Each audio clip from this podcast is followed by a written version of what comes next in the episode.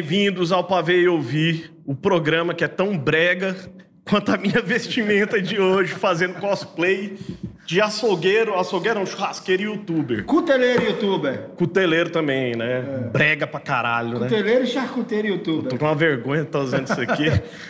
o convidado de hoje, ele é um monstro sagrado do underground goiano, já foi dono do selo One Voice. Ele tem a marca de camisas mais legais, mais legal do mundo pra mim, né? Até uma galera fala assim, uma amiga minha falou, me empresta camisa de banda, eu só uso camisa de banda. Eu falei, não uso camisa de banda, eu uso Death, Death Kills.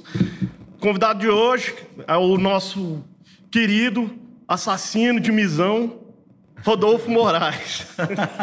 Assassino de Bem-vindo. Rodolfo. E aí, beleza? Bom, cara. Pra gente é bom ter você aqui. Eu, eu que agradeço. Rodolfo, não, pode Deixa eu te cortar, por já- favor. já pedi desculpa Eu vou pelos- tirar essa faca daqui de perto porque o menino não sabe manejar a faca. Não, é meu, é meu momento da Dolabella aqui, cara. Pedi, pedi desculpa pelos perdidos que eu dei no Lucas, né, cara? Dia de jogo não dá, cara, pra, É. pra fazer. Então, desculpa do- aí, do, do Dragão. Atlético, Hoje eu não, Não, por isso aqui. tá com essa faca aqui, você vai correr. Hoje eu tô aqui. É isso aí. Rodolfo, a gente começa sempre do mesmo jeito, cara. Quem é o Rodolfo? Qual que é a história dele? Onde é que ele chegou, onde ele tá, trabalhando com camiseta foda, enfim, trabalhando também como representante. Qual é a história do Rodolfo? Cara, minha história é história, sei lá, normal de qualquer goiano. Eu nasci na década de 70. Tamo Cre- junto. É, eu sou de 75. É, me envolvi com rock ali quando criança, naquela explosão ali dos anos 80. Em 84, eu, minha tia chegou para mim e perguntou o que, que eu queria ganhar de aniversário. Eu falei que eu queria ganhar um disco da Blitz. Aí ela me deu um compacto, cara. Você não soube me amar, um compacto do Ed Grant. E um outro disquinho. Elétrica e Avenue. e- Não era elétrica, I Don't Wanna I Don't Wanna Dance. Dance. Isso. E. Ele vai e um- ficar perdido com o papo hoje. Fico não. Sou cria. Esse cara não merece muito respeito desse jeito assim, não. E um disco infantil. É. Então eu, eu cresci ouvindo isso, rock. Em 85, cara, não tem como não falar o que a gente passou, que foi Rock em Rio.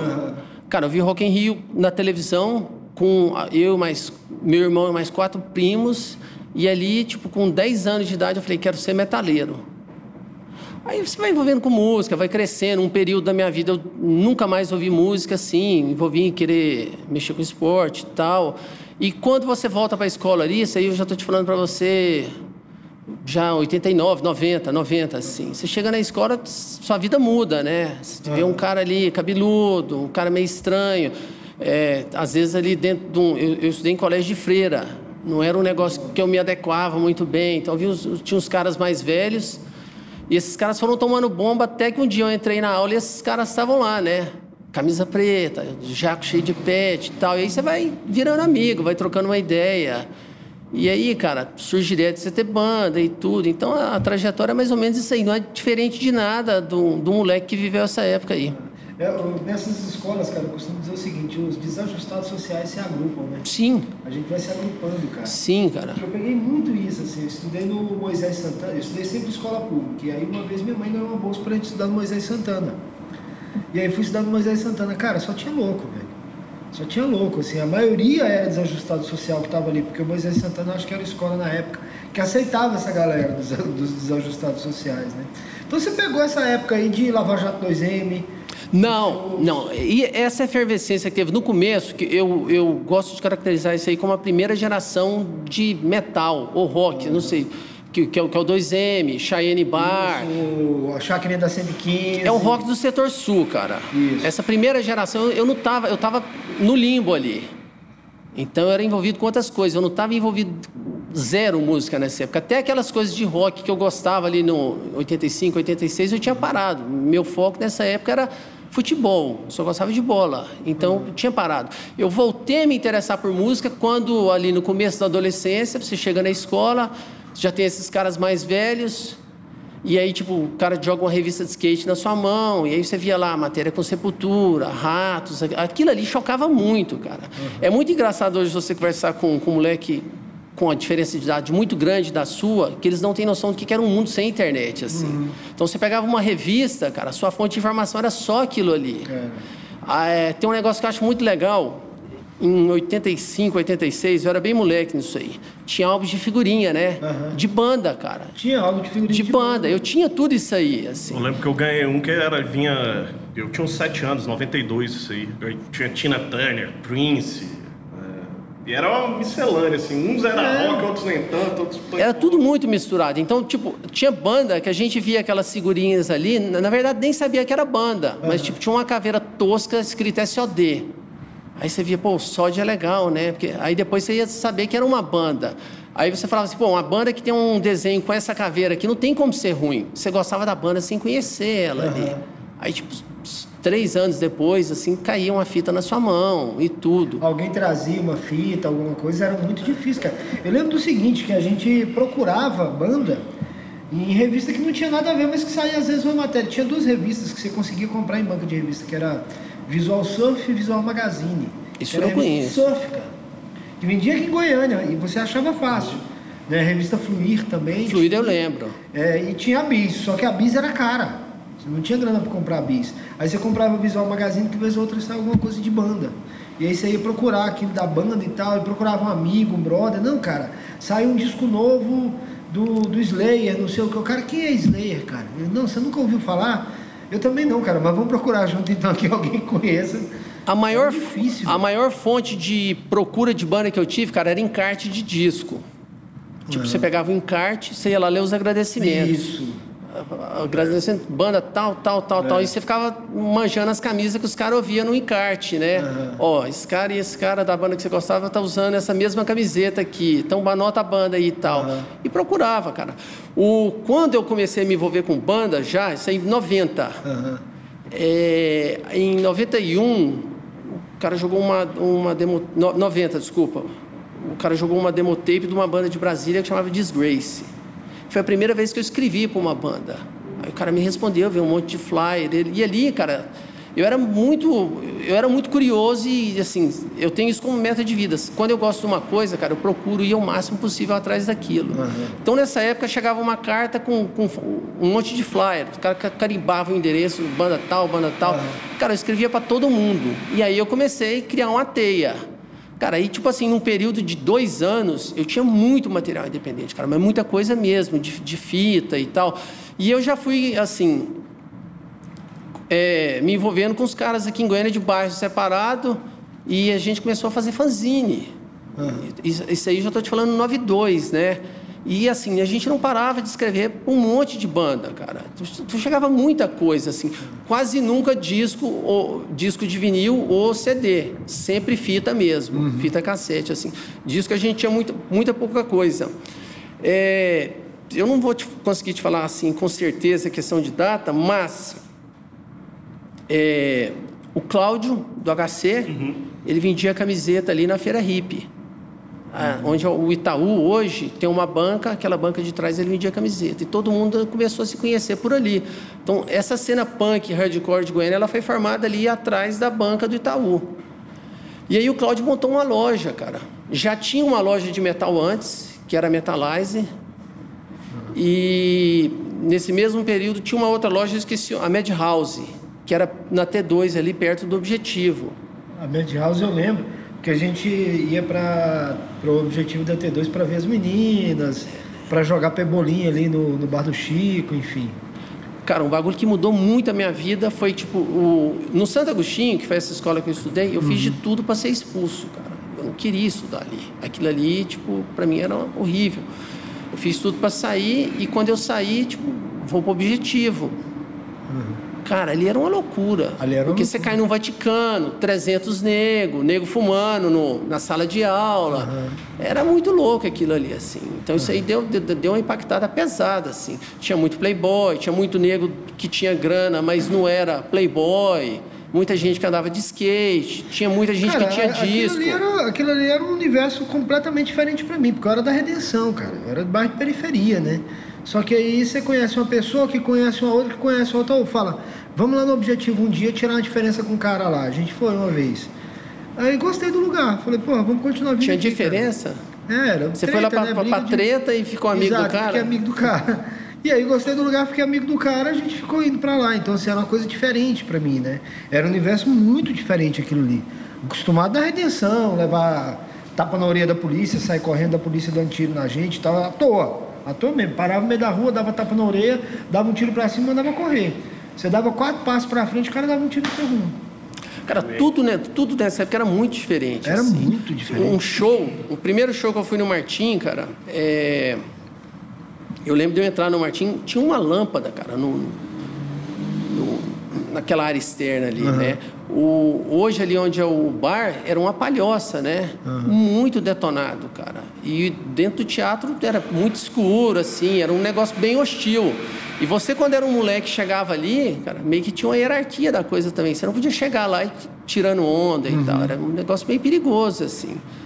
Então, essa época, às- vezes a gente fala pros caras, "Ô, você não podia ir no show sozinho. Exatamente. Você rodava, alguém te alugava, você ia apelar, ia provocar uma briga, você ia apanhar de três. Pô, eu vi, eu vi muita treta. Era muito diferente, cara. É bem diferente hoje, assim. Aí você vai num, num festival hoje, cara, tudo muito iluminado, bem estruturado e tal. Seguranças. Segurança. Não tinha segurança, cara.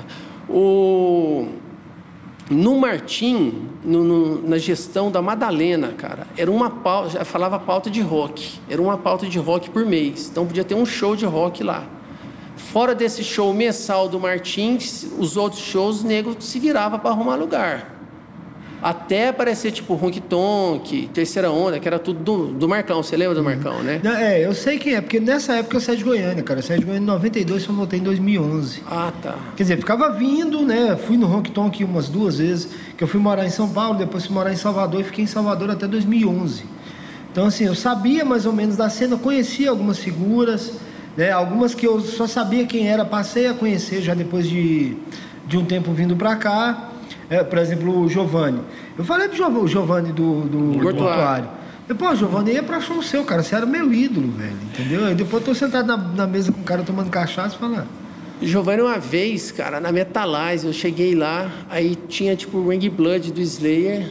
Eu pedi pra gravar, ele não quis gravar pra mim, cara. Eu falei, não, não, isso não é pra você ouvir, não. Eu era moleque, assim, então não, você não pode ouvir isso, assim, né? Você tem, tipo, os caras davam umas tesouradas. Você era Dava. moleque, chegava assim, tipo.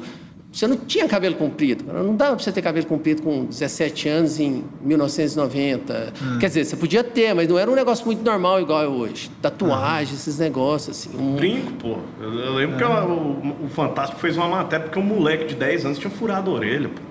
É, eu Porque, tinha, né, brinco, eu tinha brinco e tinha cabelo grande porque eu era da periferia, né, velho? É, era, era meio que assim, né? Brinco, ou o cara era maconheiro ou era viado. É. Assim, você andava na rua, era maconheiro, era viado, assim. Como era da redenção, bicho, ninguém mandava, ninguém tinha coragem de falar nada.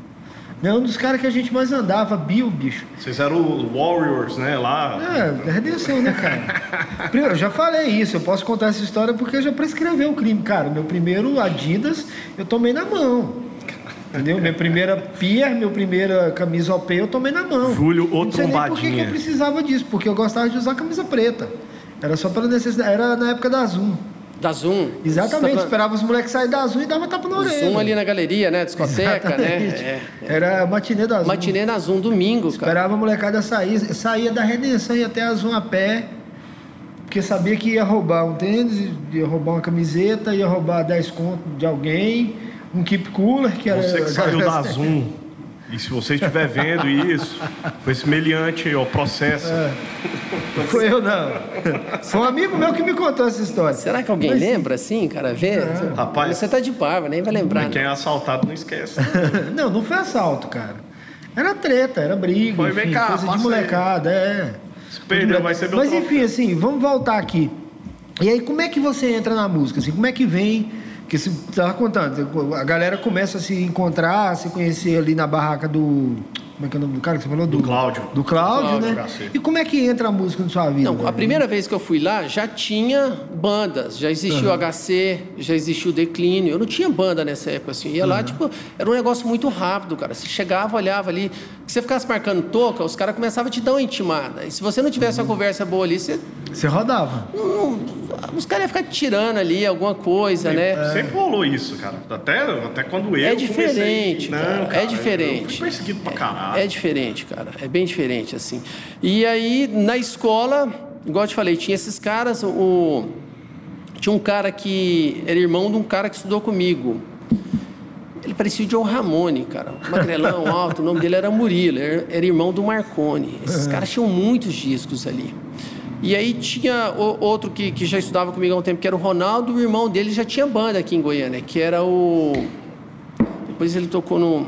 Caramba! Encruzilhada. Ah. E aí a gente ficava conversando de som e tal. E um dia, puta, vamos montar uma banda? Vamos montar uma banda. Só que ninguém sabia tocar.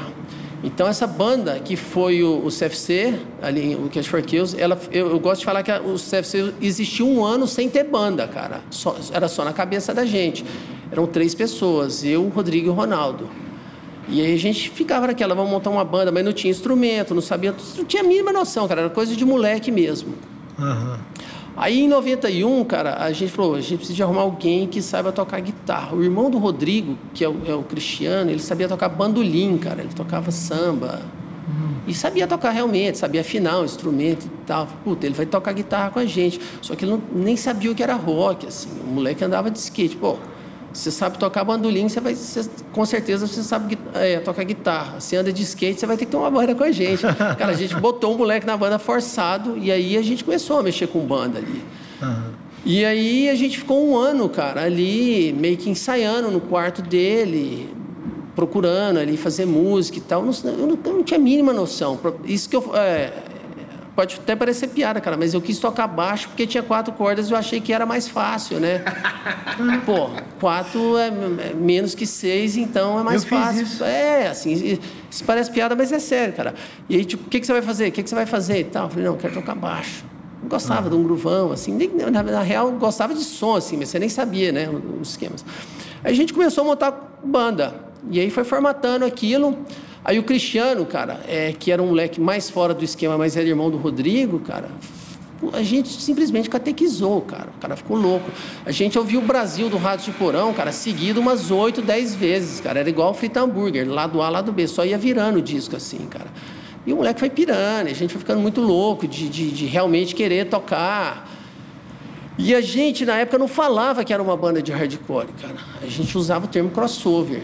Porque a maior influência que eu tive em toda a minha vida, cara, assim, foi o Rato de Porão. Eu vi aquilo ali, pirava, cara. E, e outra coisa que eu, que eu tenho o maior orgulho de falar, outra das, da maior influência minha foi o HC137, cara. A primeira vez que eu fui subir num palco, eu falei, cara, o que, que eu vou fazer aqui agora? Eu não, não sei como é que eu tocar. Aí eu lembrava do, do Luciano, do Girafa, cara. Eu falei para ele, seu Girafa, você foi o cara que mais me influenciou, assim. Danny Lilker, Cliff Burton, Craig Setari e Luciano, ó. que time, cara. E assim, então, essas coisas, assim, é, a, a, banda foi sendo formada dessa maneira, cara, de uma maneira muito despretensiosa uhum. e ridícula ao mesmo tempo, né? Porque era um negócio, assim, tosco pra caralho. Mas a gente foi ensaiando, a gente ensaiava muito, cara, muito, muito, uhum. muito. E aí, a gente não tinha vocal, porque o a gente, o Ronaldo saiu, não, não tá, ele queria tocar metal, a gente não queria tocar metal, queria tocar crossover. E aí uma galera do lá do Itatiaia tinha um amigo nosso, o Arley, que fazia umas festas na casa dele. Era, tipo, o cara morava tipo numa chácara ali no, no rumo de Nerópolis, né? E aí o Léo, o Léo Bigode, chegou lá com skate, cara, muito louco, tomando chapinha, e andava de skate em cima da mesa, assim. E a primeira coisa que a gente remeteu ali foi tipo Waking the Dead do Suicide, o clipe, né, cara? Sim. Puta, esse cara podia cantar com a gente, né? Vamos chamar ele? Ah, nem sei quem é o cara, foda-se, cara.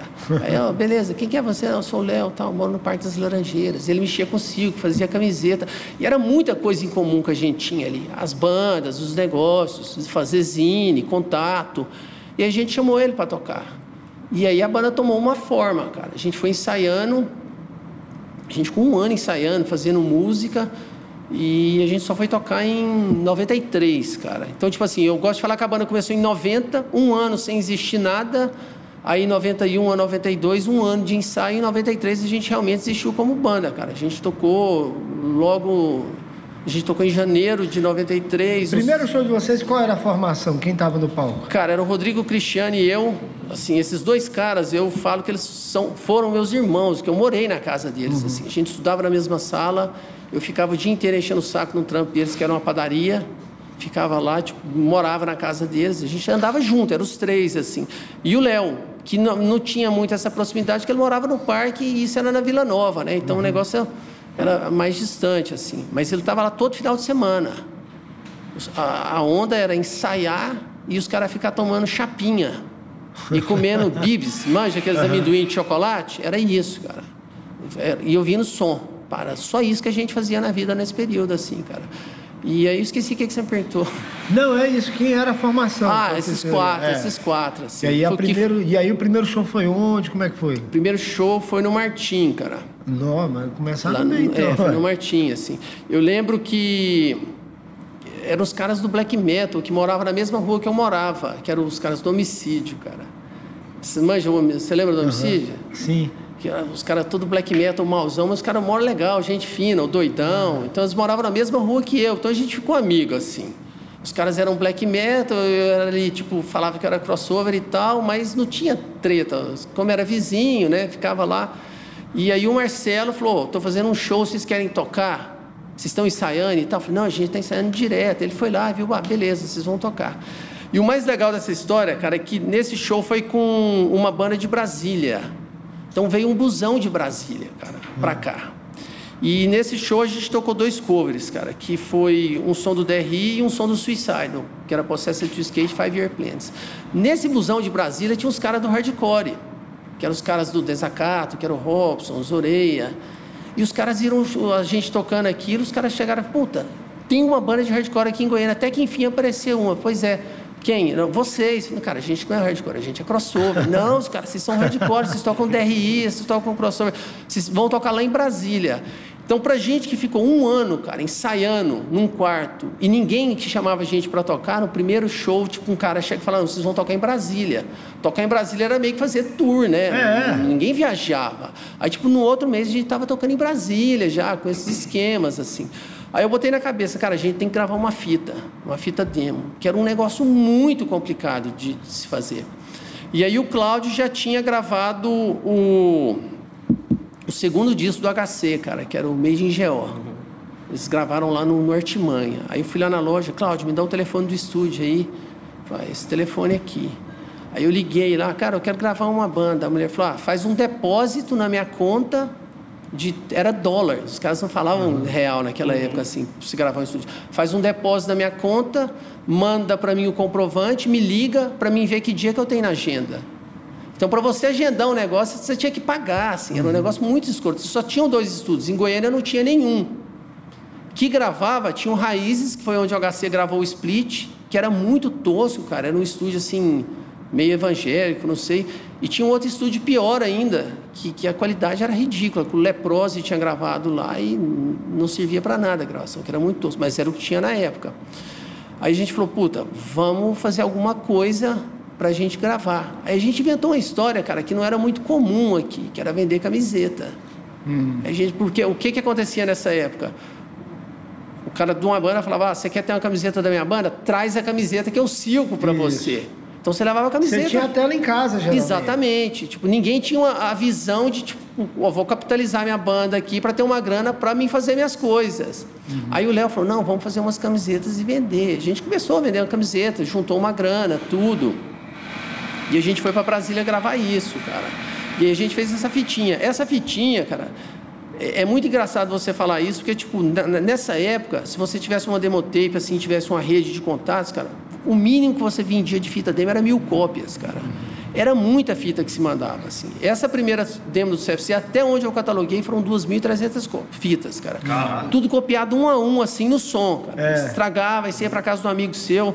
Esse cara, o Marcelo, ele trabalhava no camelódromo. Então ele arrumava um esquema para a gente comprar fita mais barato lá dentro do camelódromo. Então, a gente as VAT 90? As não, não era VAT 90, cara. Era uma, uma aquelas do Paraguai, aquela Sony azul. Sim. Que ela era razoável, ela era melhor que a VAT 90 e mais barato. Assim, porque uhum. vinha do Paraguai, né? Então a gente comprava caixa fechada e ficava gravando muita coisa, cara. E eu comecei a mandar muita fita. E aí começou a sair em revista que foi quando os caras falaram, ah, tem uma banda de hardcore, tem uma banda de crossover. Aí que eu entendi que a gente realmente não era uma banda de crossover ou de metal da maneira que a gente tinha idealizado. Talvez a gente não fosse uma banda de metal, porque a gente não sabia tocar. Se eu soubesse tocar, se a gente soubesse tocar, acho que a gente iria fazer trash.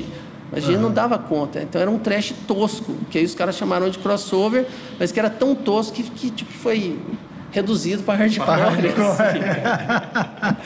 Assim. e aí, nessas coisas, eu comecei a mandar fita para fora.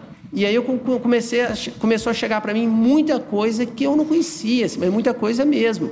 Então, em 93, cara, eu tinha fita do Sammy Hain, muita coisa do Misses, Cromegs, essas coisas vinham tudo para mim da Argentina. E aí, cara, foi um, tipo, é um abismo. Hum. Você, você entrega uma pro capeta, cara. Porque começou ali, cara, e vai aparecendo gente tudo quanto é lado. É. O endereço era da minha casa. Que eu morava com os meus pais. É, assim. a, a, network, né? Como se Era um network. Era, era um network. Funcionava. sim, sim. Eu tô lá desde 82. Cara. Na Campininha, aí em 82 a gente mudou para lá. Uhum. É, aí do nada, cara, tipo, tocava interfone, ah, fulano de tal tá te chamando aqui embaixo. Não sei quem é, dizia, cara, era um cara que você correspondia no Ceará. O cara vinha para Goiânia e ia para sua casa. O cara é. chegava, ó, é, eu não tenho onde ficar, rola de dormir aí. É. Era network, Aconteciam umas coisas muito bizarras. Isso aí é até engraçado, eu não sei onde minha. Eu acho que foi num salão. Minha mulher tava e ela começou. E tinha uma senhora lá que era sua mãe, apareceu nesse salão e estava contando, né, com a, a, as histórias de pessoas que dormiam na sua casa. Ela até perguntou quem quer é seu filho, porque meu marido conta essas histórias muito parecidas. Não, meu filho é o Rodolfo. E tal, aí ela até chegou lá em casa, poxa, a mãe do Rodolfo lá conheci. Cara, era muito louco isso aí, porque, tipo assim, o, o network, igual você falou, ele era muito é. forte, mas era de uma maneira, assim, bem distante. Você conversava com a pessoa três anos sem saber se o cara era careca, preto, branco, tinha um, um braço ou não. Duas histórias que eu, que eu lembro sobre isso, cara. Uma é o seguinte: quando eu pegava discos, uma das primeiras coisas que você fazia era olhar no encarte o endereço da banda. Sim. Porque todas tinham. As gringas lá, Pio Box, não sei o que e tal. As brasileiras, caixa postal, então o endereço da casa do cara. Da casa do vocalista, do baterista, você, caralho, né, velho? Porra, que endereço uhum. da casa do cara. E outra, é, eu tava conversando com o Armandão, Mystify, ela da Bahia. Sim, sim, banda, claro. Né, morei muito tempo lá, né? Fiquei amigo dos caras, Mystify, Red Hunter DC e tal. Belo, foi um abração, mano. Aí, cara, o Armandão falando que a primeira vez que ele foi tocar na Alemanha foi nessa época. E aí era tudo fanzine. E fanzine era preto e branco. Então, assim, provavelmente os caras viram uma ou outra foto dele ali, mas não se ligou. Ele disse que quando ele chega lá na Alemanha, em Munique, eu não lembro qual a cidade, cara, negão dois metros de altura baiano, né? E aí colégio mesmo e tal, não sei o que. Diz que chegou aqueles alemãos assim, oh, you are a black guy? Oh yeah. We have a problem with this? No, no, no, no problem. Que assim, os caras não sabiam que ele era negão, velho. Entendeu? É muito é. louco isso aí, assim. Ah, se, se, a gente for jogar para um outro patamar assim, a primeira vez que o Napalm Death veio no Brasil, cara, tipo, ninguém nem sabia quem era a formação. Os caras esperavam quatro caras, chegou cinco. Não era o Lidorian, era o Barney. Ninguém sabia quem era quem, assim. Tipo, se fosse uma banda cover, os caras iam pirar, os metaleiros lá na frente do palco e é. ia tudo em cima, assim. É, é, como você falou no início, cara, você conversar com a galera mais nova do que você hoje em dia, dessas gerações, não tem dimensão do que era isso antes. Você esperar 15 dias para chegar uma fita que você tinha pedido. Você esperar um mês, assim, de chegar a coleção de fanzine que você tinha pedido Cara, pra alguém. um argentino mandou uma fita para mim, aí que tinha Cromeg, Slapshot, e tinha uma banda que eu gostava pra caralho nessa fita. Chamava Stick of It All. E eu escrevia para todo mundo porque eu queria mais coisas desse It All. Todo mundo falava que não conhecia essa banda. Essa, essa banda não existe, essa banda não existe. Pô, tem, tem a gravação aqui, tá beleza. Passa um tempo, sai na Rock Brigade de comentário de uma banda ah, tá. Eu falei, putz, essa banda eu vou gostar, né? E aí, tipo, tinha uma loja na Rock Brigade, tinha uma revista, uhum. revista, né? Aí tinha uma loja lá no Rio de Janeiro, eu peguei e liguei cara, ó, você tem esse CD aqui? O cara falou, tenho, tá. Você manda ele pra Goiânia e tal? Ah, manda. Tá. Peguei e comprei o CD, cara. Aí o CD chegou. Eu fui ouvir as músicas, a, a banda era a banda da fita, a banda chamava Psicofirol, cara. Eu ouvi a banda, tipo, dois anos com o nome errado.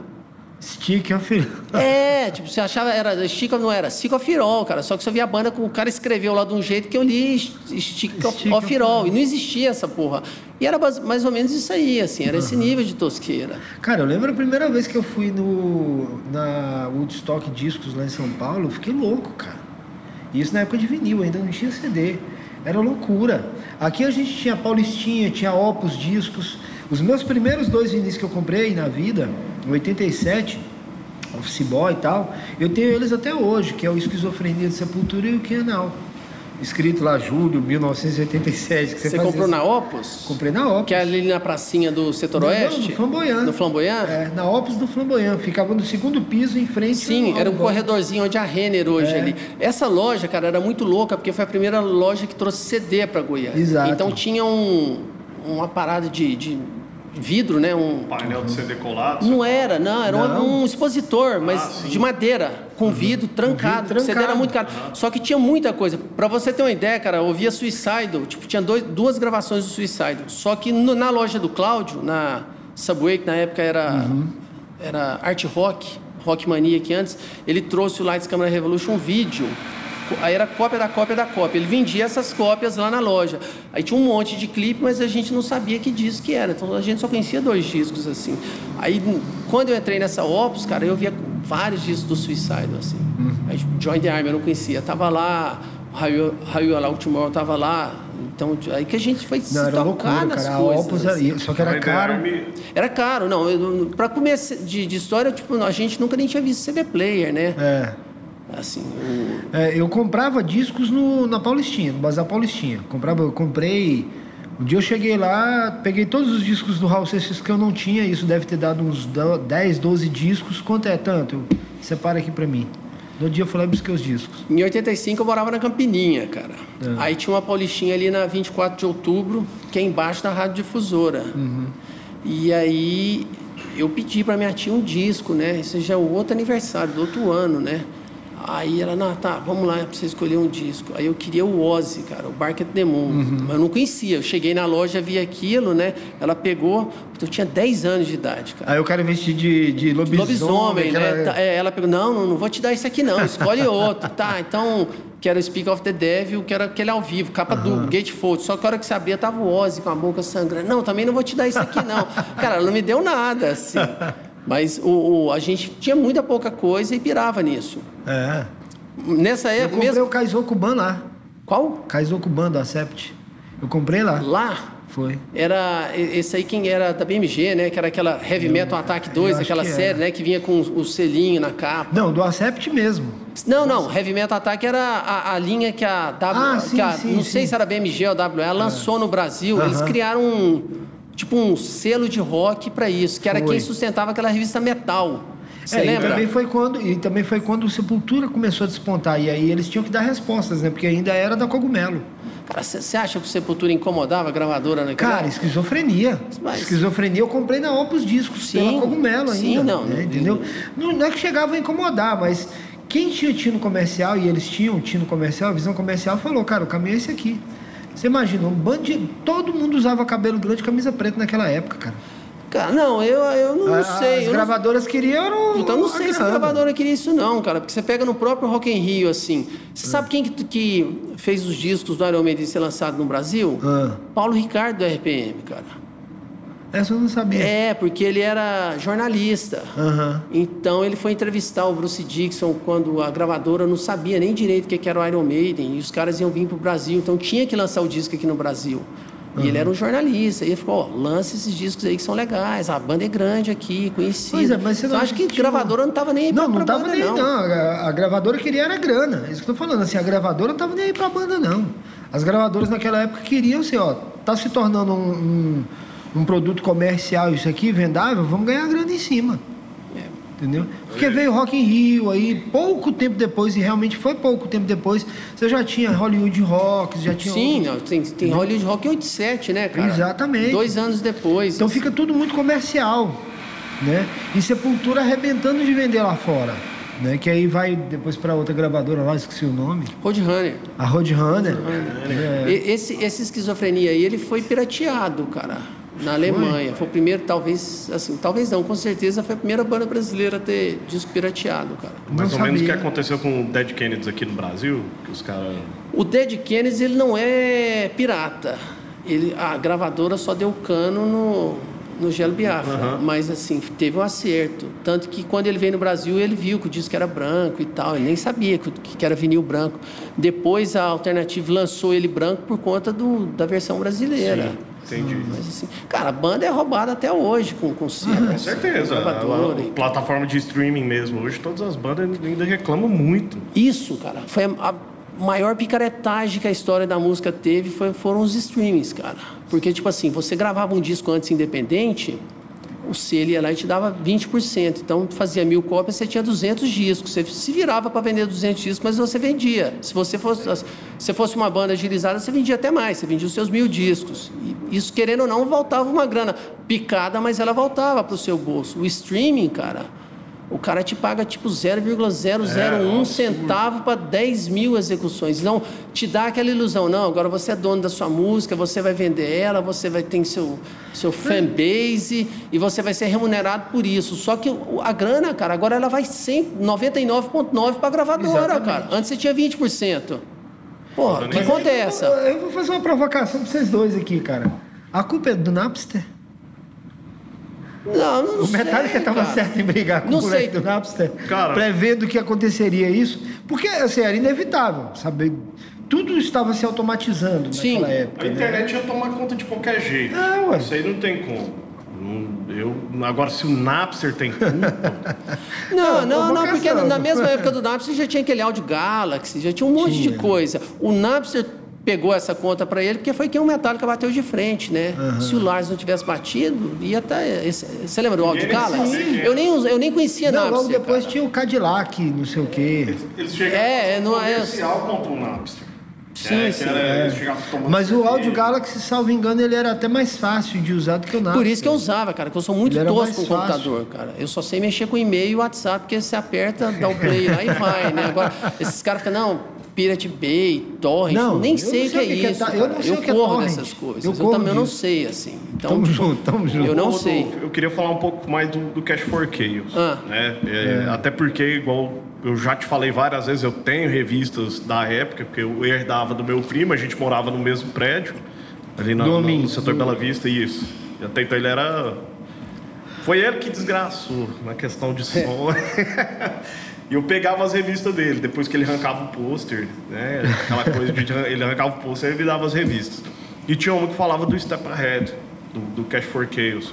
Muito elogiado, muito elogiado, sim. E é. Pra mim, assim, eu acho uma dimensão. Eu, eu fico até orgulhoso, porque, assim, tem muita banda ali que depois ficou famosa, boa, mas eles sentam a lenha nas bandas. Né? Tem banda de Espírito Santo, banda de São Paulo mesmo, mas o seu o álbum de vocês estava muito bem elogiado lá. E como você ganhou essa. Uh, você acha que vocês conseguiram essa. Como é que fala? Essa representatividade, assim, né, né para a época? Cara, foi uma série de fatores. Primeiro, a composição do disco, cara, ele foi feito num, numa época que a gente, eu falo por mim, o, aí quem tocava guitarra, guitarra nessa época era o Pedro Ivo. Sim. E ele morava na rua de baixo minha. Então, tipo, eu e o Pedro a gente andava colado. E a gente ouvia muita coisa, cara. Eu correspondia com, com as pás de selo gringo nessa época. Então eu tinha acesso a muito som.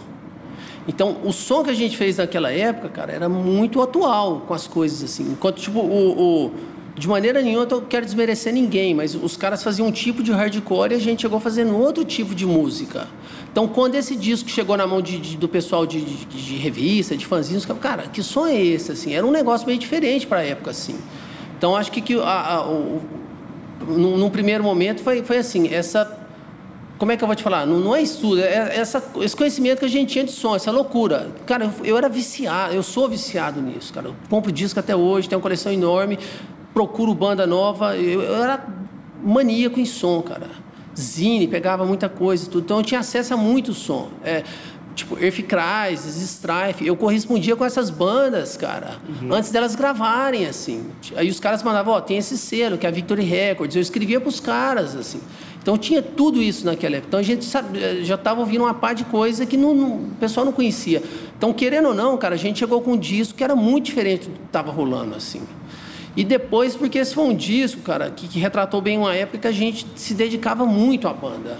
Ensaio, e a gente tocava muito também, cara. Você, você viajou muito. O, a, a, gente viajava quatro, cinco negros apertados num carro, cara, mas a gente ia tipo Espírito Santo, tá, vamos para o Espírito Santo e a gente toca em BH, desce a serra, toca em Vitória, volta e, e toca em São Paulo. A gente tipo, ia para São Paulo numa quarta-feira, tocava sexta, sábado e domingo, ficava a semana, tocava na outra sexta, sábado e domingo, assim.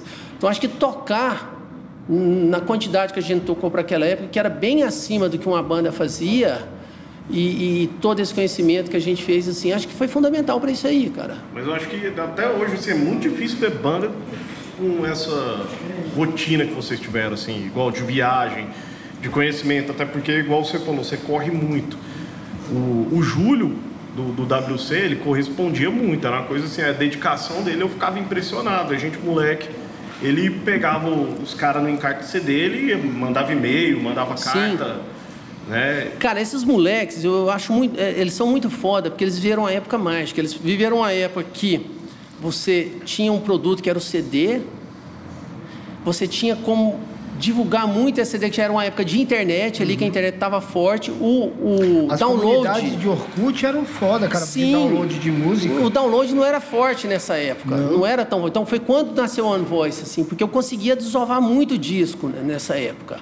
Porque é, não existia pirataria, não existia o download legal, o, legal que seja.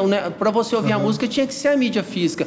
Só que você conseguia mostrar a banda para muita gente. Uhum. Cara, eu escrevi uma carta para um selo uhum. na Bélgica. Pá, demorava, sei lá, 60 dias para o cara receber uhum. a carta. Aí ele, beleza, eu quero ir. Eu mandava um catálogo para ele, eu tenho isso, isso e isso. Aí o cara devolvia a carta para mim, eu quero isso, isso e isso. Aí eu separava o disco, lacrava, demorava mais, sei lá, 60, 45 dias para chegar. Aí ele mandava o dele. Esse trâmite que eu estou te falando é quase seis meses, cara, metade uhum. de um ano. Então, como é que você ia ter um catálogo de disco num período de, de seis meses? Aí chegava 20 discos, você vendia, você não tinha mais nada. Aí você tinha que esperar o cara mandar e tal. Essa época, que, que, que já é quando começa o One Voice, que é quando o WC já está surgindo, cara, você tinha o CD e podia mostrar isso para todo mundo, assim. Os caras, uhum. pô, se escreviam, release lá, mandava, spam. Uhum. Cara, eu, eu já estava na faculdade nessa época e um amigo meu falou, não, cara, tem, tem, você pode mandar um spam, assim, o que, que é spam? Não, você manda um e-mail que é correio eletrônico. Aí eu, como é que é isso? Aí fui lá, aí eu, aí eu mostrei para ele as coisas que eu fazia, e nesse selo da Bélgica, que era a RPP, tinha um e-mail. Ele falou: oh, esse cara aqui, você vai mandar para ele, ele vai ver sua mensagem agora. Eu falei: tá brincando, vou fazer um e-mail para você. Fui na casa dele, tá.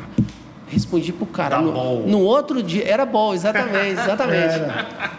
não, não, não, era no Tecnet. Bom foi depois.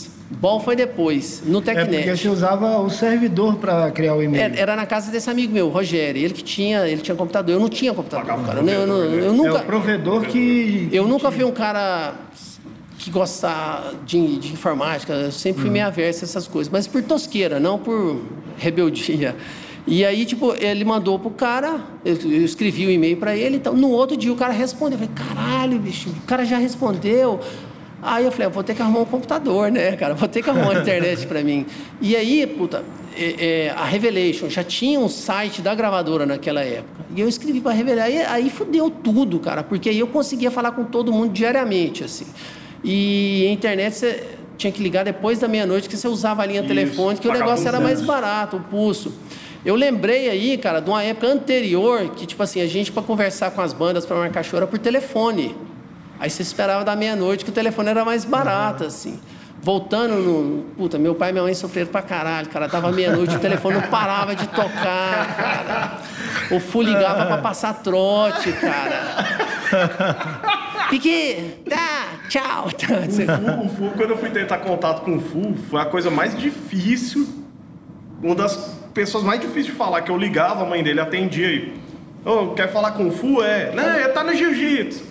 Passava o tempo e falava, é, tá na natação. É, tá pedalando. Meu. Cara, era. Que pariu, mano. Eu até chamei ele de John Joseph do, do Cerrado. John Joseph é um cuzão, cara. É, total. Então, é. então era isso aí, cara. Era, assim, muito contato, muita correria e, e a pilha foi essa. E essa época do, do início dos anos 2000, que aí foi quando eu tava vendendo disco, eu e o Davi, você botava eu e o Davi pra ficar vendendo Meus disco. escravos. eu era estagiário, então. Você era estagiário, cara. Vou falar um negócio aqui agora, cara. Hum. Teve a revista. Que, que vou, não, a gente fez um flyer, cara, e tipo assim, cara, o Lucas era muito chato, cara. Era? Enchia o, enchia o caneco e ficava a calça caindo assim e tal, gritando. Não mudou nada, não, Rodolfo. De onde que apareceu esse moleque? Eu tava, não, meu amigo, esse cara é chato pra cacete, cara. E ele colava e não ia embora, né? E, é. Puta, fudeu, né, cara? Vou ter que adotar. Aí, tipo, a gente foi fazer um flyerzinho. Aí eu falei, Davi, escreve aí, cara. Procura não sei o quê, ou procure Lucas, ou Rebelde, no canto, assim. Isso aí, isso aí Aquilo foi pra te zoar. Aí foi, eu sei, e foi pra Ah, então revista. bem. E o tanto de gente que me ligava. Oh, eu tô precisando de CD tal. Aí eu ligava pro Rodolfo. Rodolfo, separa aí. 25 tá life. É... Não era Life is Alive, cara. Qualquer um. É, tinha. Life Salai, cara. Mas tinha uma da banda da Alemanha, até que eu achava, eu achava sensacional quando você abria um encarte assim, falava assim, quando você morrer numa guerra, certi- certifique que seus olhos estejam abertos, encarando o inimigo. Heaven Shall Burn. Não, não é Heaven Não? Shall Burn, cara. Ai, eu, Ah. lem- eu lembrei o nome dela esses dias e. High Score? Não, não.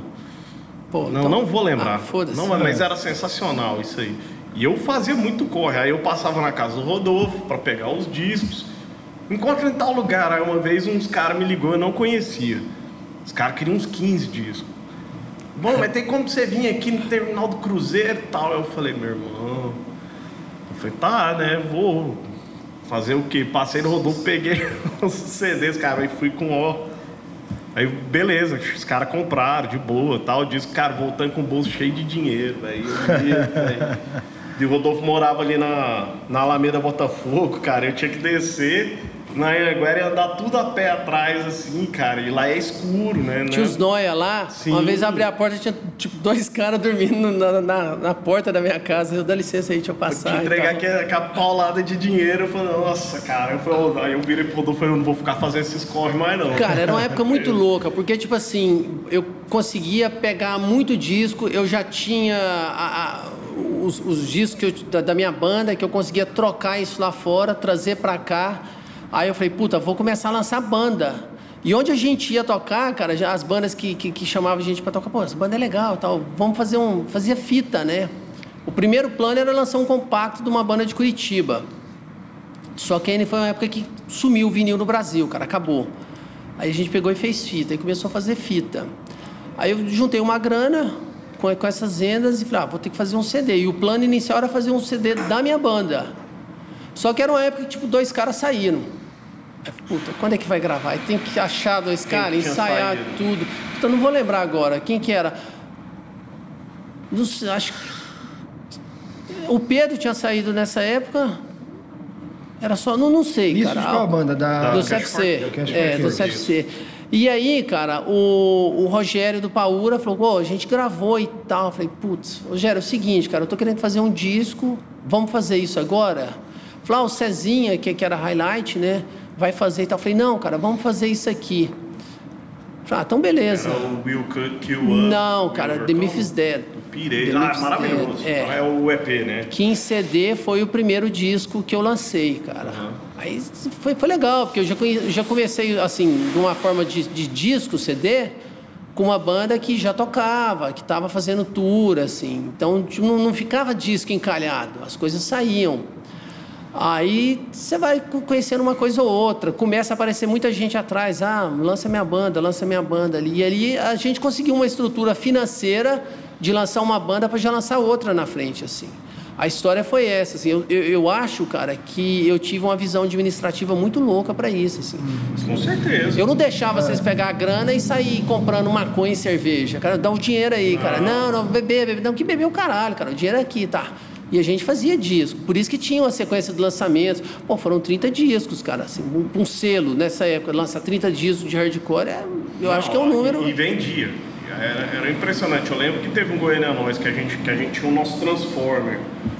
Era uma mala prateada, ela era cheia de roda, não sei o que, os CDs ficava tudo lá. Aí você puxava assim, saía as pernas e tal, ela virava um balcão com uns cases abertos de CD. Aham. Aí, primeiro dia do Goiânia Dó- nós vendemos pra caralho, segundo dia do Goiânia nós vendemos tudo.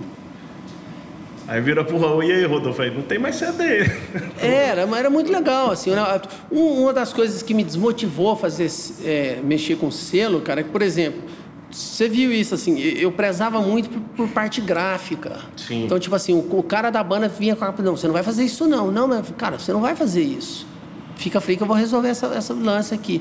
Aí, tipo, pô, que legal essa capa. Eu falei, cara, o custo para você fazer essa capa feia sua e fazer essa capa aqui é o mesmo, cara. Só precisa de um pouco de bom senso. Por que, que eu aprendi isso? Porque todas as capas do CFC, cara, são horríveis, são ridículas, cara. Eu tenho vergonha daquelas capas, assim. O que, que é do Step Ahead? Que eu nunca entendi. Alguma coisa riscada na areia lá, né? Cara, aquilo é uma pata de ema. E pra ser sincero, eu nem sei de onde que veio a ideia de fazer aquilo. Não, não, não tinha computador para você fazer. A gente não, não conhecia alguém que desenhasse legal. Caiu aquela foto lá e, tipo, tinha a história de Step Ahead, tá? Aquela história Sim. ridícula. Ah, vai ser isso aqui mesmo. Era de uma mulher aqui em Goiânia que trampava com lance ambiental. A gente achou que tinha tudo a ver. Cara, é muito feio aquilo ali, cara. É muito feio, cara. Cara, a do Split é ridículo aquilo aí, cara. Eu lembro no Innocent Kids, o, o Totor, você pedindo pro Totor mandar a arte para porque ia lançar, né, o Innocent Kids. Aí mandou aquela capa e você falou, cara, aí você lembra que na hora que terminou o disco, Rodolfo, eu tenho um desgosto disso aqui, regando CD. Não, não, não, não foi isso. A hora que eu falei, cara, isso eu não vou fazer. E a gente pegou e fez outra capa, cara. Era, era outra ideia. A gente pegou e fez uma coisa, assim. Não, não é bem isso aí que você falou, não. Aliás, aquela capa não tem desgosto nenhum, cara. Acho legal pra caralho, assim. A, a, ali eu já. Muito do que os caras. Pô, o Rodolfo é foda, ele quer mandar em tudo. Não é que eu quero mandar tudo, cara, é porque é feio pra caralho gosto, isso aqui, né? cara. Eu apanhei, assim, eu vi. Cara, quando saiu o split do CFC, ele era pra ter saído por um selo, Striving for Togetherness, que lançou o primeiro disco do VOD, cara. A gente mandou pro gringo, o gringo falou assim: what a fuck. Cara, o cara ficou puto com aquilo ali. Falou, não, isso não rola de fazer isso aqui, cara. O cara não quis lançar, não, vamos fazer outra capa. O cara grilou com a gente, cara. Assim. Aí, então, tipo, ó, eu já apanhei, tipo, vamos, vamos eu fazer. Eu sei o que, que não é bom. Eu sei o que, que não é bom, assim. E então, assim, aí voltando, então, eu, eu primava muito eu, por fazer uma coisa legal. E modéstia à parte, os discos eram bem feitos, assim, muito. Cara, de gravação e tal. Pô, eu lembro que o Aí tinha a história, cara, a gente precisa fazer disco de banda daqui. Mas que banda daqui que a gente vai fazer? Não tinha banda de hardcore aqui, né? era uma época que não tinha, cara. O HC não existia mais, estava parado. O WC não existia, não existia ainda, era uma banda que, sei lá, estava começando, comer, nem, nem demo tinha. Não tinha, Mas não tinha banda. Porque assim, cara. o WC, a, a, gente dessa geração, cara, era muito difícil a gente gravar. Era difícil a gente ensaiar, assim, porque teve uma, era um boom de banda, de rock and roll que brotou aquela época, cara, para conseguir um ensaio no Old Studio, você tinha que implorar de joelho e pedir pelo amor de Deus, me arruma um horário e você tinha que pagar o, o, o ensaio antecipado. Né, pra gente que era moleque, assim, ele fazia esse esquema.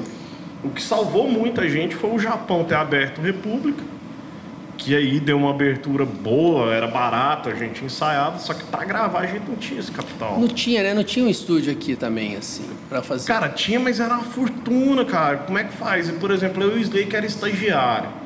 Onde você ia é, gravar? É, que estúdio que tinha? Pois é, não, cara, se eu não me engano, o Gilberto do Vírus do Vício. Cara, não era um estúdio, não era um estúdio para gravar banda de rock, cara, gravava MPB, era horrível, Sim, cara. É, pra você ter uma ideia, o Step Ahead, cara, a gente gravou no estúdio que era um estúdio de crente. E o FAL descobriu esse estúdio, porque o Paulinho, que era o dono, foi na eletrônica para fazer uns cabos. Aí o, o FAL, o que, que você vai fazer com esses cabos? Ah, gravação de banda. Você tem estúdio? Tem. E a gente tinha uma banda que chamava Comedores de Mãe. Hum.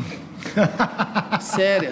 O, o FAL, o Rolling Chamas já era, era o Rolling Chamas hardcore, assim, era muito foda. Cara. O Comedores de Mãe acabou o Pedro, assim, antes do Pedro e o Tatu entrar no CFC, a gente tinha um comedor de, de mãe, assim, e era o FAO. Aí a banda acabou porque, tipo, a gente grilou com o FAO. Que a gente tipo, queria fazer umas músicas tal, o FAO chegava lá e inventava uma letra, tipo, ah, Agroboy Suicida. aí, tipo, ah, beleza. Então tocava a banda, canta a música aí, FAO. Agroboy Suicida, Agroboy Suicida. Rebelou, enfiou o berrante no cu, soprou, estourou, morreu. Agroboy Suicida. Porra, FAO, não rola uma letra dessa. Rola demais! Claro que não, cara. Aí, tipo.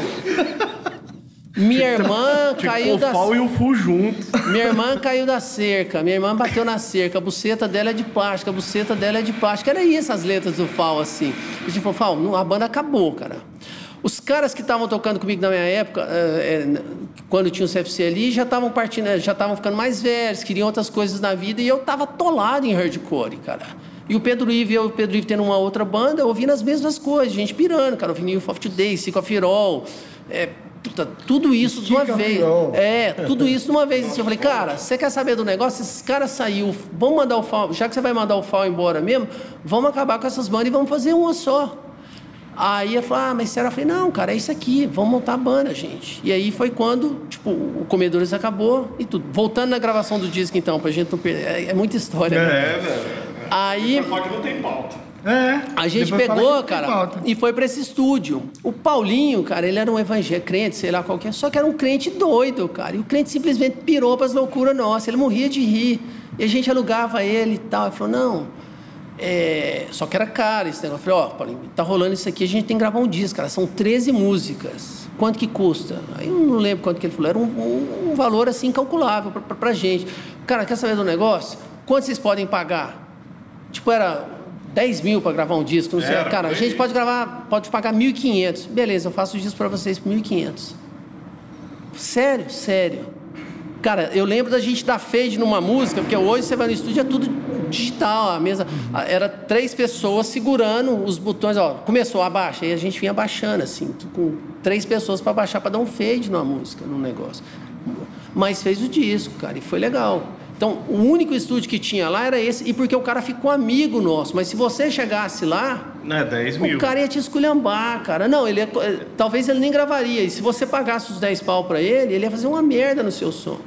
Não, essa guitarra é ruim, isso não sei. o cara inventa um milhão de desculpas, você, você ia perder o seu dinheiro e ia com uma gravação merda, cara. Todo, todo dono de estúdio, técnico de áudio, não, não prega, é chato pra caralho. Os caras não são Legal. prego, cara. Eu acho que as bandas são mais prego que os técnicos, cara. Porque banda, porque banda sempre acha que sabe tocar, cara. O cara entra no estúdio e não sabe afinar o instrumento dele. Aí ele, puta, eu quero um pesão assim, beleza, eu vou dar o, peso que você quer. Só que você tem que afinar, cara, pra nota soar igual. O cara chegava com tudo desafinado e o cara achava ruim você falar isso. Aí ele ia tocar lá, pô, mas não tá igual, você não tá mixando legal. Eu tô mixando legal. Só que o seu baixista toca assim e você toca assim. São duas coisas diferentes, cara. Não tem como eu mixar isso aqui. As bandas não tinham essa visão. E os caras de estúdio já tinham, porque trabalhavam com Aí o cara se coisas. torna chato porque ele conhece o que tá fazendo. É, e aí ficava aquela treta ali, né? O cara não sabe tocar, você não sabe produzir, ficava aquele negócio. Com o Paulinho a gente teve essa sorte, cara, porque ele teve muita paciência. E tem um cara também que eu tenho que agradecer muito, você deve conhecer o Mandatório Suicide, né? A gente era tipo, eu, Pedro Ivo, o Hominho e, o- e o Tatu, cara, tipo, era quatro caras que pirava pra som, mas tinha um conhecimento de música ali bem precário. E a gente não sabia explicar direito. Mesmo o Paulinho sendo amigo nosso, ele falou: "Não, eu vou fazer para vocês. Só que ele vinha com aquela visão de música de igreja. Aí o Homero, que era o vocal do mandatório, a gente era muito amigo nessa, nessa época já, ensaiavam. A gente tinha tomado conta de uma galeria no centro, de frente à delegacia de mulheres lá. Eu sei. O meu irmão arrumou uma sala para gravar. Eu falei, Léo, você é louco, cara. A gente não pode ensaiar aqui. Os caras vão expulsar. Não, eu tô conversando com a mulher. Eu falei, isso é uma loucura. E deu certo, cara. O primeiro estúdio era a gente e o, e o Red Salad que tocava lá. Aí o mandatório achou legal. Falou, puta, será que tem mais sala para alugar? Tem a do lado. Os caras alugaram. E com o tempo, cara, teve uma época, eu não sei, tinha uns seis estúdios nessa galeria de banda. Caralho. Tinha, tinha umas 30 bandas ensaiando lá. E quem descobriu isso foi o meu irmão. Então, o mandatório ensaiava do lado nosso. Os caras do mandatório eram muito pró. O Léo Baioc e o Rodrigo tocando era fudido pra caralho. Os caras ensaiavam oito horas por dia, ensaiavam com luz apagada. E a gente ficava olhando assim, pô, cara, a gente podia fazer isso também, né? Pra aprender a tocar, pra ficar legal. E aí eu, mostrei uma pá de som, é, de hardcore pros caras, assim. A gente foi, tendo aquela troca e a gente acabou virando amigos. Anos antes, cara, a gente ia em show pra ficar xingando os caras do mandatório, esses playboy metaleiro e tal. Depois os caras viraram nossos amigos, assim. E aí o Homero falou, cara, eu vou produzir esse disco pra vocês. Porque, assim, o Homero tinha muita noção de hardcore? Talvez nenhuma, eu acho que nenhuma. Mas ele foi um cara que intermediou muito bem essa conversa ali. E eu acho que, pra época, foi o que salvou a gente, cara. Essencial, né? Foi o que... Eu quero falar agora, já que a gente está falando de todo o seu apelo pelo o visual, a estética e tal, quero falar de Death Kills. Como surgiu a ideia da Death Kills, inclusive eu uso muito. É, eu. Depois você. eu Não sei se você lembra da, da entrevista com o Fuca, ele, é, eu tô até usando a, a camisa lá da bancada e tal. Com ele, ele fala que, que é a camisa do Sa- Satan Spray bem ofensiva. Eu vi ela hoje, cara. É. Você viu ela? Ele contou pra vi, gente como vi, ele seria. me mandou, ele me mandou. Escrotona. Cara, é o seguinte, 2002, nessa galeria, a gente estava fazendo o último disco lá, o Por Salt, né? E aí quem gravou vocal nesse disco foi o Caio. O Caio hoje ele é artista plástico. fudido, o cara é foda pra É caralho. o que vocês falavam que era meu irmão, que mudou para os Estados Unidos depois. Acho que. Não, não sei se. Eu acho que, eu acho que Não é. sei, cara, não sei. Mas aí é o seguinte, cara, o Caio desenhava e ele. Ele mesmo. E no, no- a gente parado esperando começar, ele ficava desenhando a página. Eu falei, caralho, cara, que desenho louco, vou fazer uma camiseta disso aqui. Ele, ah, mas não tem nada a ver com a banda. Eu falei, não, vou fazer uma camiseta, tem uma camiseta pra mim. Vou inventar uma marca. Aqueles papos furados de sempre, né? Aí ele, ah, tá, vai fazer uma marca, vou fazer uma marca. Como é que vai chamar? Eu falei, Death Kills. Mas por quê? Porque não tem significado nenhum, cara. Você emenda duas palavras, muda a grafia aqui, é para não ter significado. Ele, ah, beleza, pode ficar com desenho para você. Tem esse desenho até hoje. Só que não fiz. Aí, com o passar do tempo, assim, cara, uma, das coisas que eu mais pirei com banda, e que eu acho que foi uma coisa, você sabe disso, assim, foi. Eu gosto muito de desenho, cara, de, arte, de artista, tatuagem, essas, essa coisa toda. E eu falei, puta, como eu não tenho mais banda para fazer merch, como eu não, tô, não tenho mais selo para fazer capa de disco, vou fazer camiseta. Tem um amigo meu de, de, de Brasília, que é tatuador, o Veder, ele estava aqui, ele faz aquela Black Heart Magazine, já viu isso? Sim. Muito fodido, cara, o que o cara faz. E a gente estava rindo daquela história do black metal que matou os caras aqui em Goiânia, né? Sim. Que foi no dia do show do Oxbox nosso lá. E eu tenho esse jornal. Aí conversa vai, conversa vem, falei, cara, se liga. Eu peguei e mostrei o jornal para ele. Ele, que loucura, cara, isso aqui tem que escanear, botar na internet. Eu falei, não, deixa pra minha coleção. Ele, mas por quê? Aí do nada eu falei, porque eu vou fazer uma camisa disso. Você vai fazer uma camisa? Vou fazer uma camiseta disso. O texto desse jornal é do Oloares, cara. Sabe, Manjo Oloares, né? Do, Aham, sei, pa- sei. Balanço Geral? Sei, Sim, ah, é. programa- Cara, é a geral, coisa né? mais ridícula. O cara fala que o Burzum mandou dois advogados noruegueses para vir para Goiânia porque tinha uma seita com 400 black metals que estava tomando o assassinato no cemitério. É hilário o texto. E é um monte de mentira, cara. Nem na Noruega tem 400 black metal, cara. O cara falou que tinha 400 metaleiros em Goiânia seguindo a, a ordem do Burzum, que tinha roubado uma espada e tal. Ninguém sabe qual que é a, a verdade dessa história, né? Mas é legal nessa época porque, Mas tipo assim... é, é, essa, essa parada eu não peguei. Um cara aqui em Goiânia. É, matou- o cara matou o outro no cemitério, cara. Aí tipo, tem um monte de história, ninguém sabe o que, que é Teoria da verdade. conspiração. de- Não, não, não. Realmente o crime aconteceu, isso é Não, sério. não, eu falo assim, cada Aí um, o cara cada foi um preso. Foi preso, tá, na- saiu tipo pouco tempo atrás. É, tem gente que fala que ele tinha um punhal que os caras do Burzum mandaram para montar um inner circle em Goiânia, e alguém roubou esse punhal e eles, em- de vingança, armaram um ritual no cemitério e mataram o cara. Tem gente que fala que roubou só uma camisa, tem gente que fala que foi loucura mesmo, que é o que eu acho mais provável. É, doideira. É, porque na verdade, é, é- é- cara, isso deu uma comoção em Goiânia. Os caras levaram eu, o Márcio Júnior, do Eládio, no SBT, do Jornal do Meio Dia, sábado, para fazer um discurso sobre o rock era satanista, assim. Ao vivo, cara, com o pastor, um negócio. Muito louco isso, cara. Mas não deixar o Eládio um na televisão, um barbudo, cabeludo, com um boné do Chicago Bulls, assim, cara, falando com o pastor da Igreja Universal. Cara, o rock me tinha medo naquela época. Aí, aí a Universal privatizou o inferno, cara, fudeu tudo. É, então o que que rola? Aí teve isso, eu falei, cara, vou fazer a camiseta disso aí, né? A gente pegou e fez a camiseta. E isso, vou montar um Instagram. Aí os caras começaram a achar graça da história. Eu falei, não, cara, isso não é, isso é sério, não, não é piada, isso realmente aconteceu e tal. E a gente começou a fazer um humor, falei, ah, vamos fazer uns desenhos tipo de, de black metal, com os negócios. Eu vou misturar toda a referência que eu tenho de filme dos anos 80, o Warriors, o Último Dragão, essas baboseiras tudo, cara. Aventureiros do Bairro Proibido. Aventureiros do Bairro Proibido, cara, essas coisas tudo assim. Vou fazer um do Double Dragon agora, cara. Nossa senhora.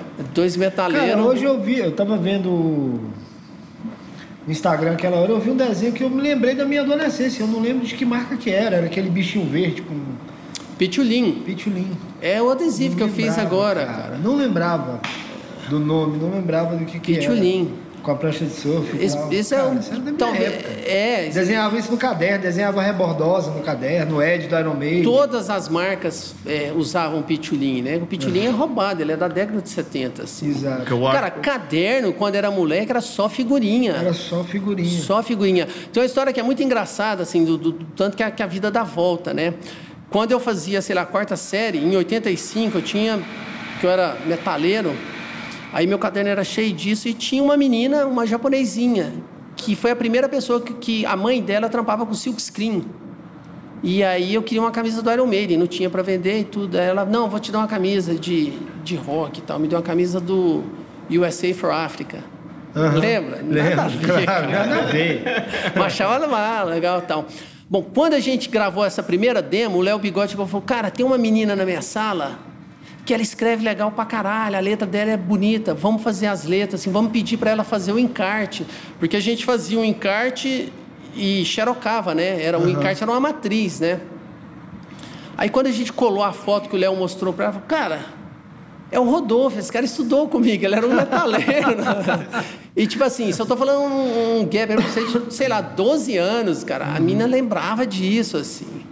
É mu- muito engraçado. Então, essa parada de visual, cara, desde.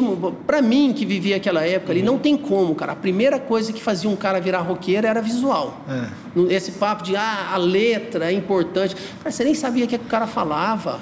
Você escutava fita cassete. Como é que você. Não, eu, eu tô aqui pelas letras. Letra do caralho. Não, ainda mais o seguinte, uma época que a galera usava mullet, é, roupa com ombreira. Então, assim, o visual contava muito pra quem queria ser roqueiro, cara. Total. Você tinha que se diferenciar de tudo isso. Entendeu? Total, cara. É, essa coisa dos sticks. Cara, a porta do meu quarto era só stick. Total, cara. E muitos deles roubados aqui na CIA, né? nessas lojas de roupa que você ia, que tinha uma, uma camiseta legal e tinha um adesivo legal, você chegava lá. né? Alternativa, né? Era, alternativa. alternativa era a marca da mesma. Era. Cara. Aí, tipo, fazia uns negócios de skate, assim. Aquela Fidodido. De... Fa- é, Mas já era coisa de playboy, né, cara? Se a gente, quando era é roqueiro, isso. não, não, não, não. roqueiro não. Era assim, as marcas que contavam na época, OP, Quebra-Mar, Pier, né? Eram as marcas que contavam na época.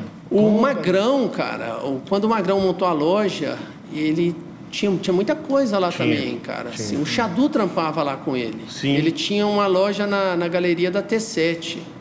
E é engraçado que você chegava na loja, cara, quando a gente fala muita coisa, eu lembro de ver arara assim, tipo, tinha, sei lá, oito camisetas. Isso era muita coisa na época. Você ia na, na, na- na Subway, na época da Art Rock, o Claudio tinha estamparia no fundo da loja e já tinha bastante coisa, assim, bastante coisa que eu falo 25. Eu tô fazendo um doc, cara, retratando essa cena de Goiás até 95.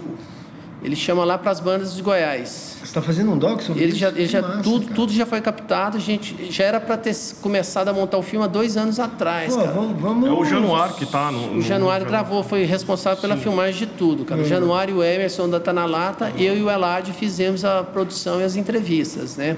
Então a gente está com 60 horas de entrevista para decupar, cara. A gente não sabe como é que vai fazer isso, cara, porque é muita coisa. Você vê 60 horas de Mais entrevista. um ep- em episódios. né? Eu, eu Não, não, época- não. Vai ser um filme, vai ser um longa, assim, 40 minutos, Foi uma aquela hora. época que o Eladio estava gravando as entrevistas nos botecos, nas mesas de bar? Não, aquele já era uma outra loucura dele lá, que era o Olho da Rua. Olho da Rua. Olho da Rua, cara. É. Hein? O Eládio, cara, tipo, eu falo que o Eládio é meu padrinho de underground, assim, cara. Eu acho que eu não perdi na vida por conta do Eládio, que eu era um moleque, assim, louco pra ser louco. E uma vez no Bagdá Café, o Eládio tava bolando um baseado, cara, num carro. Aí eu cheguei, o que, que é isso aí? Maconha? Ele é maconha. E levantou assim, cara, e tocou o dedo da minha cara. Você não vai fumar essa porra e não sei. Acho que eu virei estreante naquele dia, cara, sem saber. você não vai fumar essa porra, você não vai beber, você tem que. Cara, ele me deu um choque. Nunca mexi com droga. O primeiro baseado da minha vida, cara, quem ofereceu foi o Jabá do Rato de Porão. Quando eles tocaram aqui em 92, cara. tá- Não, mano, vamos subir ali, vamos fumar um baseado. E eu, não, não. Lembrei do Elad, cara, pagando um sapo. Cara, o Elad tá aqui. Se ele ver, ele vai me dar uma surra. Nunca usei droga na minha vida por culpa do Elad, cara. Isso é sério. Isso é muito bom, velho. Isso é muito e, bom. E quem faz as artes da Death Kills, cara? Um monte de gente, cara. Muito da criação é minha. Eu pego, vou, eu risco num papel de uma maneira muito tosca e passo. Tem um cara que é parceiraço meu, que é o Cole. Ele é- talvez ali é o cara que talvez não, com certeza está do meu lado ali o tempo inteiro, né? Muita coisa ele faz e- de primeira. Ó, pô, pensei nisso. O cara chega e já chega com a arte pronta assim.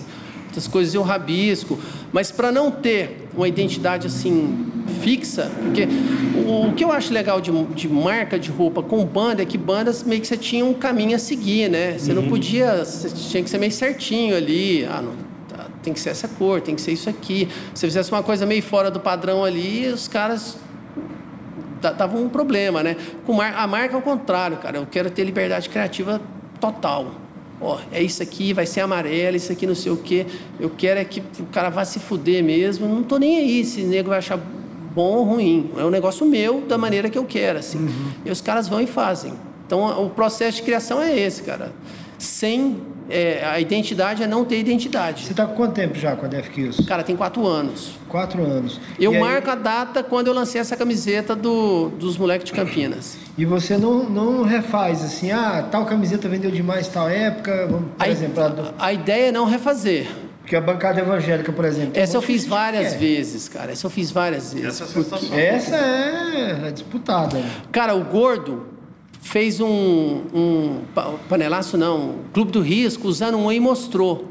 Cara, numa hora assim, foi um, um bagulho muito louco de Instagram. Gente pedindo e tal. E aí eu esgotei tudo. Falei, cara, não dá para mim não fazer outra, uhum. outra leva disso aqui. É, foi uma ela até não tenho hoje, mas é um negócio que eu vou fazer ano que vem, não, que eu quero fazer ela com várias cores. É, eu, perguntando por isso, porque eu, eu vi algumas ali, cara, que são fantásticas que você tem que refazer elas. O, me, não, o melhor da Death Kills é a descrição. Menino usa Exato. menina, menina também. também. É, não é. fazemos camisa de banda. Não. E o saque é fantástico. Tipo assim, alguém manda pergunta pro Rodolfo.